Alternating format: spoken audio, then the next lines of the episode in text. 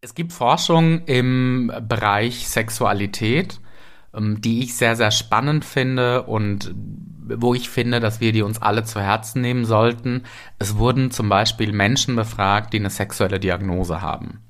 Und 80 Prozent dieser Menschen haben gesagt, ich hätte das von mir aus niemals angesprochen, wenn BehandlerInnen das nicht angesprochen oder nachgefragt hätten.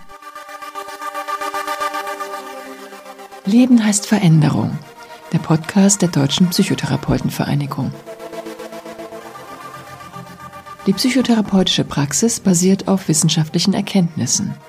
Und für die Weiterentwicklung unserer Arbeit ist es wichtig, Methoden und Diagnosen immer wieder zu überprüfen und neue Ansätze kennenzulernen. Deswegen widmet sich der DBTV-Podcast in dieser fünften Staffel der Forschung und ihrer Vermittlung. Es wird um PatientInnengruppen gehen, die bisher im Schatten standen, um die Verbesserung von Behandlungsmethoden und um wissenschaftlich fundierte Psychoedukation auf Social Media. Lassen Sie sich anregen. Ich bin Umut Özdemir, 35 Jahre alt und ich bin psychologischer Psychotherapeut, Verhaltenstherapeut, Gruppenpsychotherapeut, Paar- und Sexualtherapeut und mein Schwerpunkt in der Arbeit ist Sexualität, alles rund ums Thema Sexualität. Sexualtherapie und Wissenschaftskommunikation auf Social Media.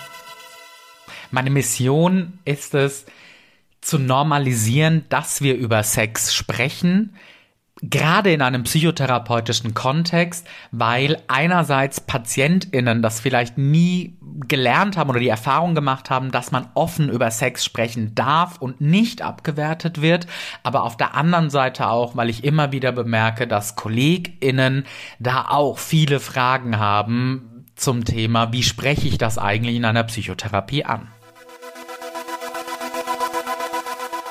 Über Sexualität sprechen im 21. Jahrhundert. Wir sind im Jahr 2021. Wir sind tatsächlich nicht so frei oder modern, wie wir eigentlich denken, wenn es ums Thema Sexualität geht. Wir haben immer noch eine Doppelmoral, also die Sexualität von Frauen bewerten wir anders als die Sexualität oder das sexuelle Verhalten, um ganz korrekt zu sein, des Mannes. Ein Teil der Gesellschaft ist auch nicht so willkommen, wenn es um zum Beispiel sexuelle Minderheiten geht oder Minderheiten, was die Geschlechtsidentität angeht. Wir sind immer noch tatsächlich an einem Punkt, wo darüber gesprochen werden sollte und wo ganz viele Menschen davon profitieren würden, wenn wir sprechen. Also das beste Beispiel ist ähm, die Zentrale für gesundheitliche Aufklärung. Die machen ungefähr alle fünf Jahre eine Befragung von Jugendlichen. Seit ein paar Jahren sind das Befragungen von auch jungen Erwachsenen, also 14 bis, ich meine, 25-Jährige. Und da sagt ungefähr ein Drittel bis ein Viertel der Jugendlichen ohne Migrationshintergrund, bei uns zu Hause ist Sexualität kein Thema.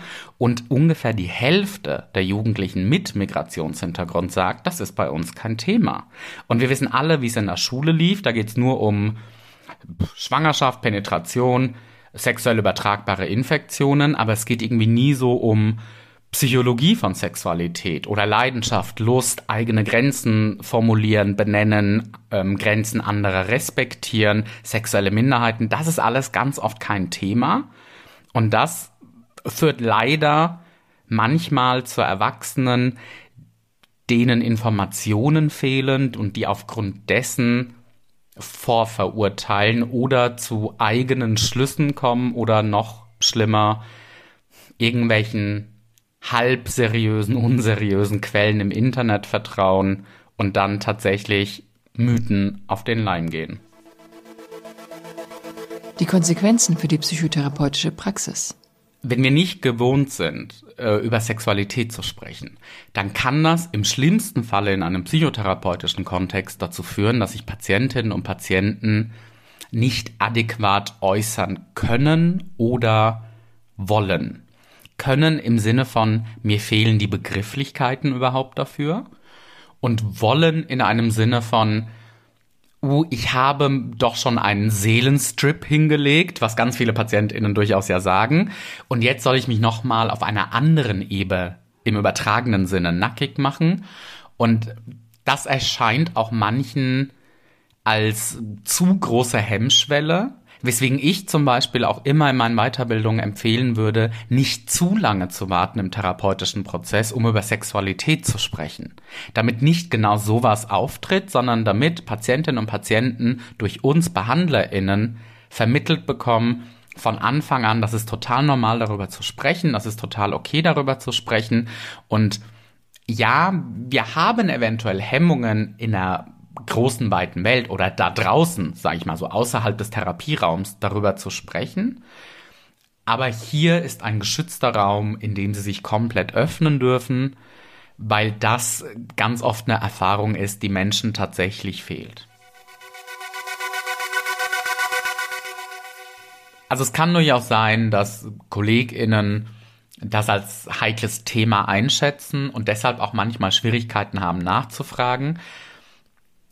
Wobei ich aber sehr pragmatisch auf das Thema zugehen würde und sagen würde, ja, bei einer Psychotherapie gilt halt, wir erfahren nur das, was wir erfragen. Also wir können nur mit den Antworten arbeiten, die wir bekommen und die Antworten, die wir bekommen, sind abhängig von der Frage oder wie wir Fragen formulieren. Deswegen, dass es irgendwie so ein heikles Gefühl ist, würde ich dazu ermuntern wollen, das tatsächlich abzulegen, weil wir auch nach anderen vermeintlich heiklen Themen fragen und damit gar kein Problem haben in der Psychotherapie. Sind Sie suizidal? Welche Drogen nehmen Sie eigentlich? Das fragen wir auch alles ab. Und das ist total in Ordnung in unserer Welt. Aber wenn es plötzlich darum geht zu fragen, Wovon fantasieren Sie eigentlich, wenn Sie sich selbst befriedigen? Und welche Fantasie taucht ganz oft auf, wenn Sie zum Höhepunkt kommen? Was löst Ihren Höhepunkt aus? Da haben wir plötzlich Berührungsängste. Sexualwissenschaftliche Forschung. Ich habe sechseinhalb Jahre an der Charité Berlin gearbeitet, am Institut für Sexualwissenschaft und Sexualmedizin weil mir schon im Studium, aber auch relativ früh im Leben klar war, Sexualität, Liebe, Partnerschaft, das sind Themen, die mich interessieren. Ich habe dann dort auch Lehre gemacht und hm, PatientInnen gesehen, Gruppentherapien geleitet, aber auch ähm, ein bisschen geforscht. Unter anderem zu ja, man könnte es eher so forensisch sexuellen Themen nennen, also im Bereich Pädophilie, auch ein bisschen im Bereich Paraphilien im Sinne von Chemsex, was ein Phänomen deutscher oder internationaler Großstädte ist, also Chemical Sex im Sinne von Drogen nehmen, um Sex zu haben oder Drogen nehmen, um intensiveren Sex zu haben. Aber auch im Bereich Online-Dating, und ich habe das mal für einen Vortrag abgefragt auf einer Online-Dating-Webseite. Also das ist leider kein veröffentlichtes Paper, ähm, aber hatte das gemacht, weil ich über Online-Dating einen Vortrag auf einem Kongress gehalten habe.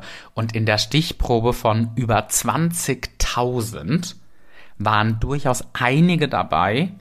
Bei den Frauen waren es ein Viertel die gesagt haben, ich bin hier, weil ich die große Liebe finden möchte. Ich möchte mich verlieben. Und das auf einer Webseite, die sich poppen.de nennt.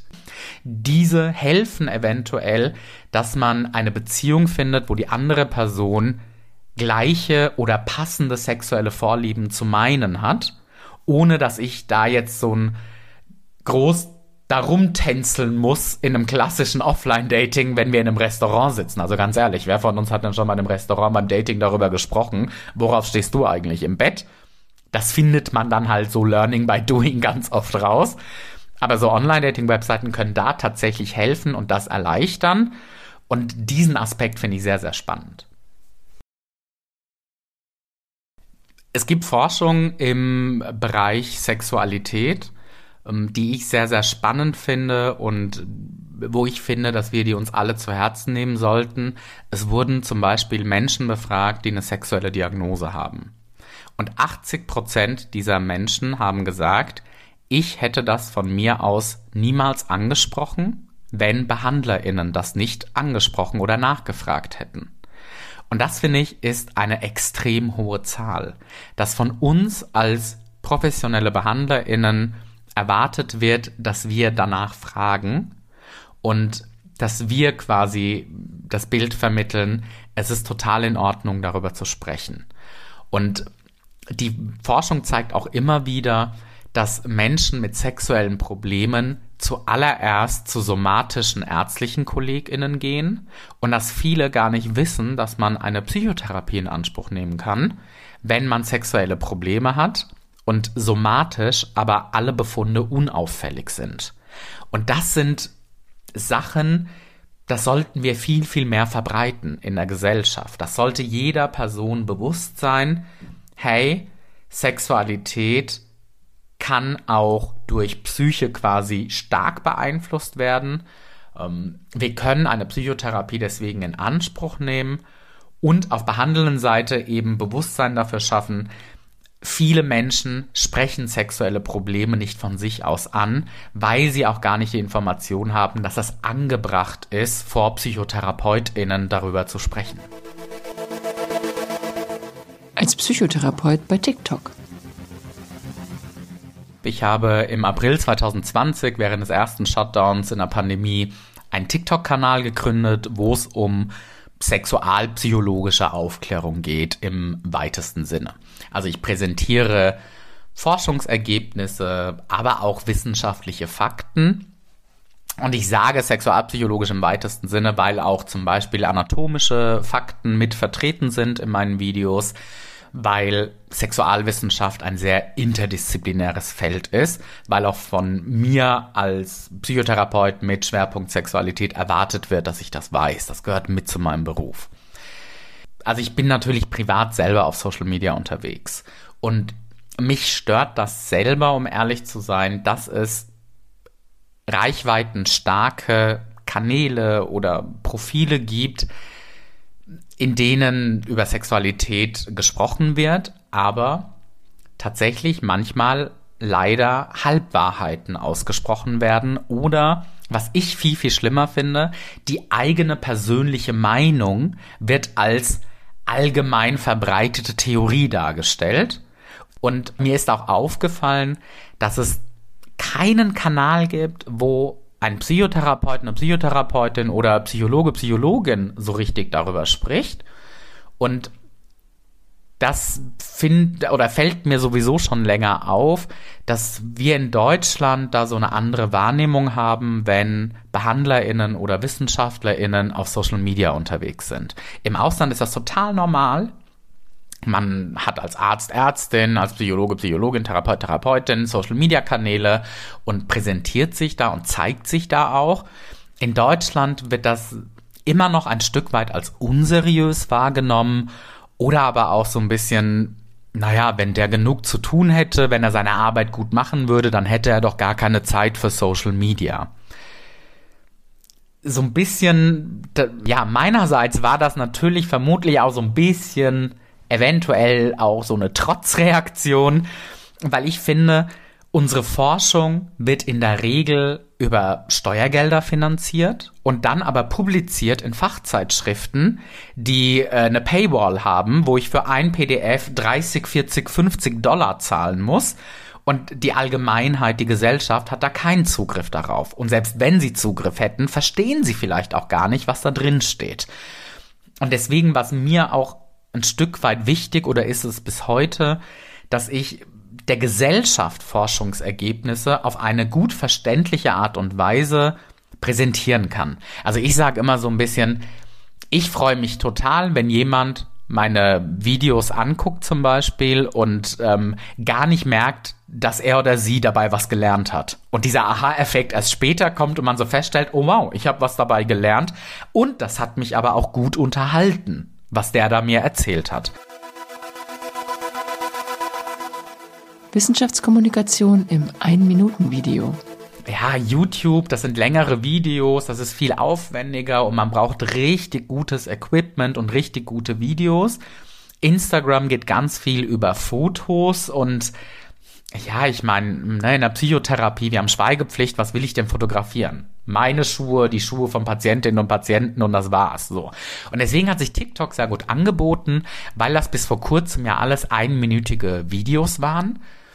Jetzt gehen auch bis zu drei Minuten, aber so, es waren eigentlich alles maximal einminütige Videos, wo man so kurz knackig die wichtigsten Infos reingepackt hat oder bis heute reinpackt. Und das ist nicht viel Zeit, Energie, Aufwand, den ich als Rezipient, Rezipientin reinstecken muss. Aber es ist die Chance, mal nebenbei zwischen all dem anderen Content, der da ist, etwas zu lernen. Und so kam ich drauf und tatsächlich, ich habe einfach ein Video hochgeladen und gesagt, hey, mein Name ist so und so, ich bin Sexualtherapeut, Psychotherapeut in Ausbildung war ich damals, letztes Jahr noch und habt ihr Fragen an mich? Und dieses Video ging über Nacht durch die Decke, wurde zehntausende Mal angeklickt und die Fragen kamen einfach rein und es hieß, ja, wir wollen dazu was hören, das ist ja total spannend. Und so bin ich da auch tatsächlich so ein bisschen reingerutscht. Also ich habe mir vorher keine Gedanken gemacht, wie viel Aufwand das werden würde. Jetzt im Nachhinein weiß ich, ja, da fließt schon einiges mit rein, sich Themen zu suchen, zu gucken, oh, wie kann ich das überhaupt in einer Minute darstellen, so dass ich auch dahinter stehen kann, wenn sowas rein theoretisch für immer online ist und aber dass auch die wichtigsten Informationen mit drin sind und Menschen Infos kriegen. Der Klassiker, der ich gefragt werde, ist, bin ich normal?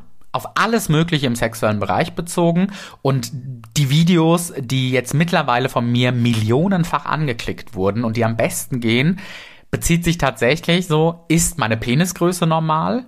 Und dann die Info, die total viele Menschen nicht haben, wie tief groß ist die durchschnittliche Vagina? Das sind die Videos, die am allermeisten kommentiert, geliked, aber auch angeklickt wurden. Und falls sich jetzt jemand wundert, das King's College in London hat dann eine Befragung gemacht. Der durchschnittliche Penis im erregierten Zustand sind 13,12 Zentimeter und die durchschnittliche Vagina ist ungefähr 9 bis 10 Zentimeter tief, aber dehnbar in Tiefe und Breite. Und aus diesen Infos nehmen ganz viele Menschen dann mit, oh, ich bin ja im Durchschnitt, mein Penis ist nicht zu klein, aber auch, oh, ich brauche vielleicht keine 20 Zentimeter, denn eine Vagina hat ja nur so und so viel Platz. Irgendwann stößt man, das sage ich in diesem Video übrigens auch, irgendwann stößt man an die Gebärmutter im Extremfalle und für einen Teil der Frauen ist das relativ unangenehm und die möchten das gar nicht. Forschungsergebnisse auf Social Media. Ich habe auch Videos, die direkt Forschungsergebnisse zeigen, zum Beispiel, ähm, dass der durchschnittliche Vaginalverkehr ungefähr fünf Minuten dauert. Das wird immer total überschätzt, aber im Durchschnitt dauert das fünf bis sechs Minuten. Sex dauert halt so viel länger, weil Sex so viel mehr ist. Ähm, andere Sachen sind zum Beispiel, dass es eine Meta-Analyse gibt, die eben zeigt, sexuelle Aggression und Pornografiekonsum hängen nicht zusammen. Also im Sinne von Pornos machen nicht sexuell aggressiver. Ein drittes Beispiel wäre, wovon fantasieren Menschen bei der Selbstbefriedigung? Spoiler, ganz oft nicht vom eigenen Partner oder der eigenen Partnerin, sondern ganz oft, also die häufigsten Antworten sind entweder Fremde oder Promis. Die Kommentarfunktion ist manchmal eine Herausforderung im Sinne von, das Ganze ist ja eine One-Man-Show, die ich da betreibe. Ich filme bis heute in meinem Flur, in meiner Wohnung und ich verwalte die Kommentare. Da steckt kein Team dahinter. Und es gibt zum Glück nur sehr, sehr wenige Kommentare, die ich lösche. Die Freiheit nehme ich mir auch, denn das ist meine Seite, das ist mein Profil. Und wenn da tatsächlich extrem feindliche Dinge stehen, Kleines Beispiel, ich habe ein Video gemacht über LGBT und sexuelle Orientierungen und dann stand drauf, die müssen alle vom, Hoch, äh, vom Hochhaus runtergeschubst werden. Die Person habe ich gemeldet, ich habe den Kommentar gelöscht, weil ich sowas nicht auf meiner Seite haben möchte. Punkt.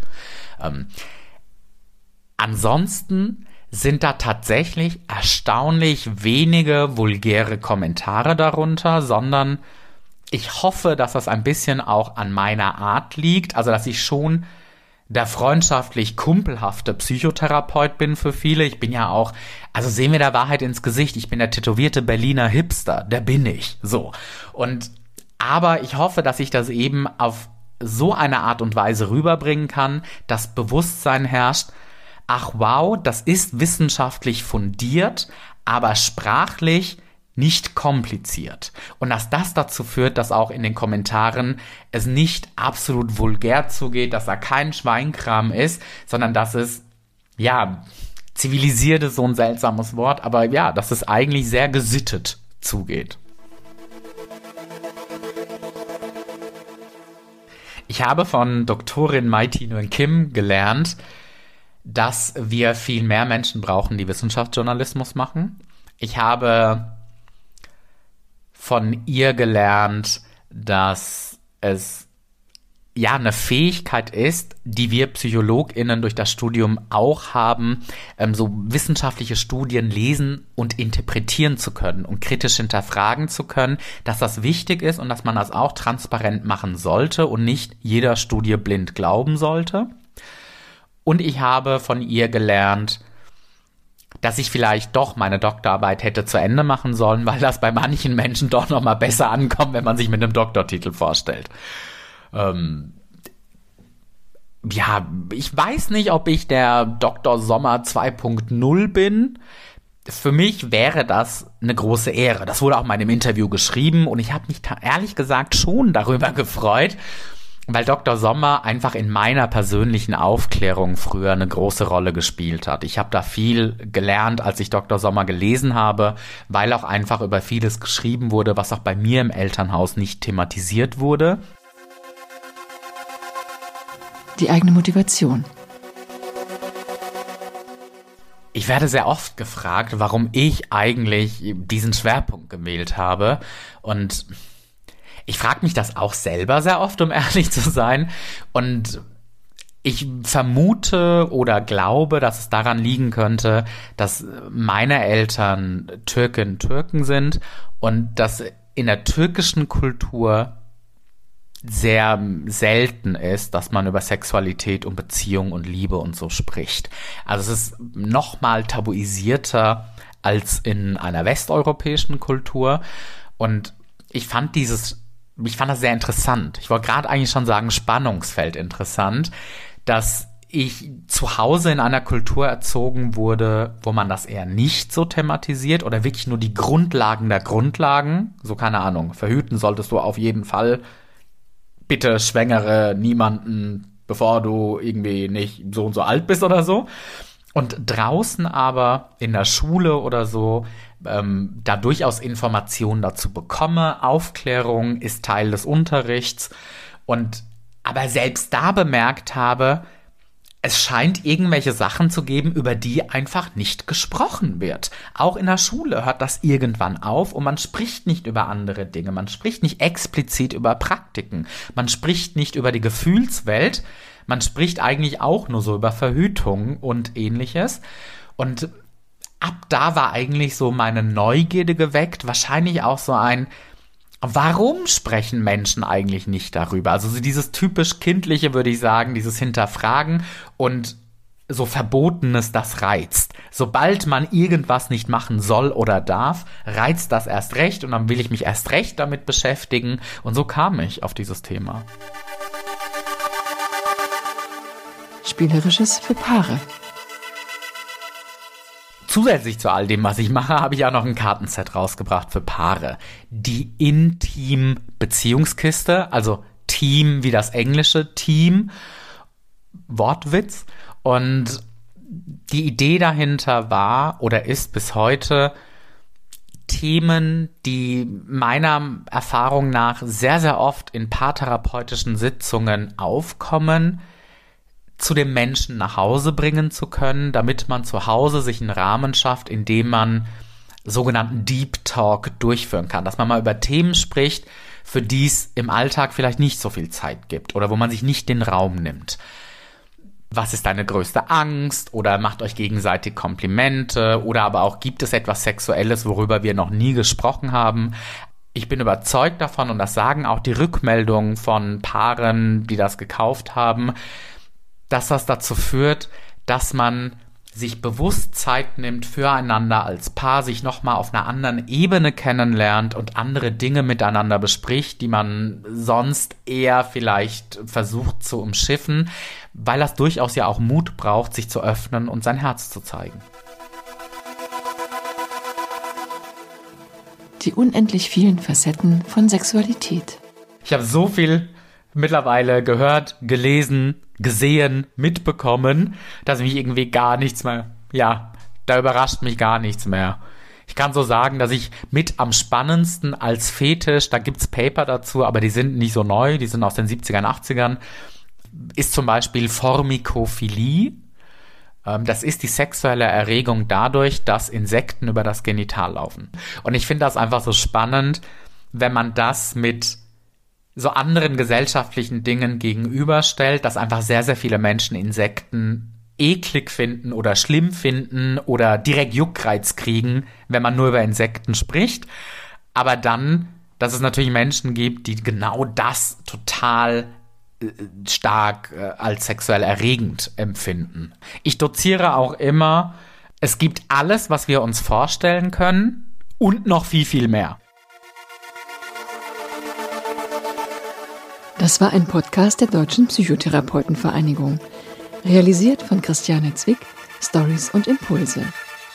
Die nächste Folge hören Sie auf der Seite der DPTV. Sie können sie auch auf Spotify und Apple Podcasts abonnieren. Wenn Ihnen der Podcast gefällt, empfehlen Sie ihn gerne weiter. Wir freuen uns auch über gute Bewertungen und Anregungen. Sagen Sie uns, welches Thema Sie interessiert. Die Mailadresse lautet podcast.dptv.de.